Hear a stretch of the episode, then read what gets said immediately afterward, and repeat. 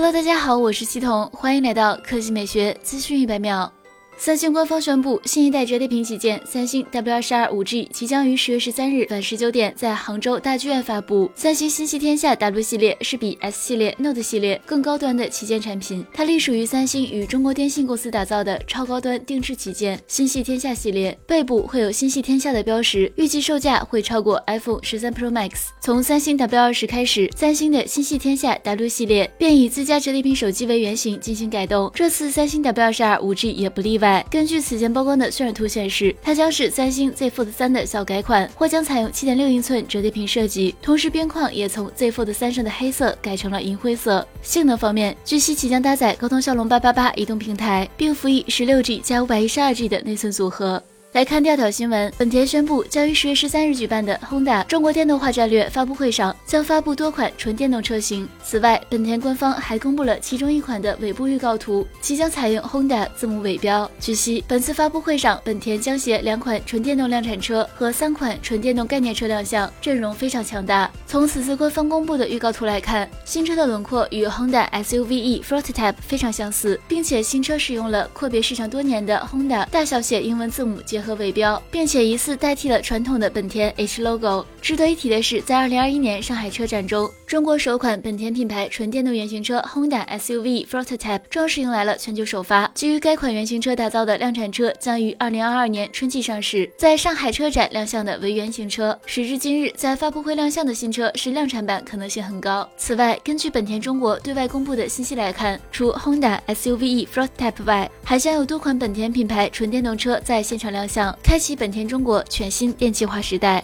好了，以上就是本期科技美学资讯一百秒的全部内容，我们明天再见。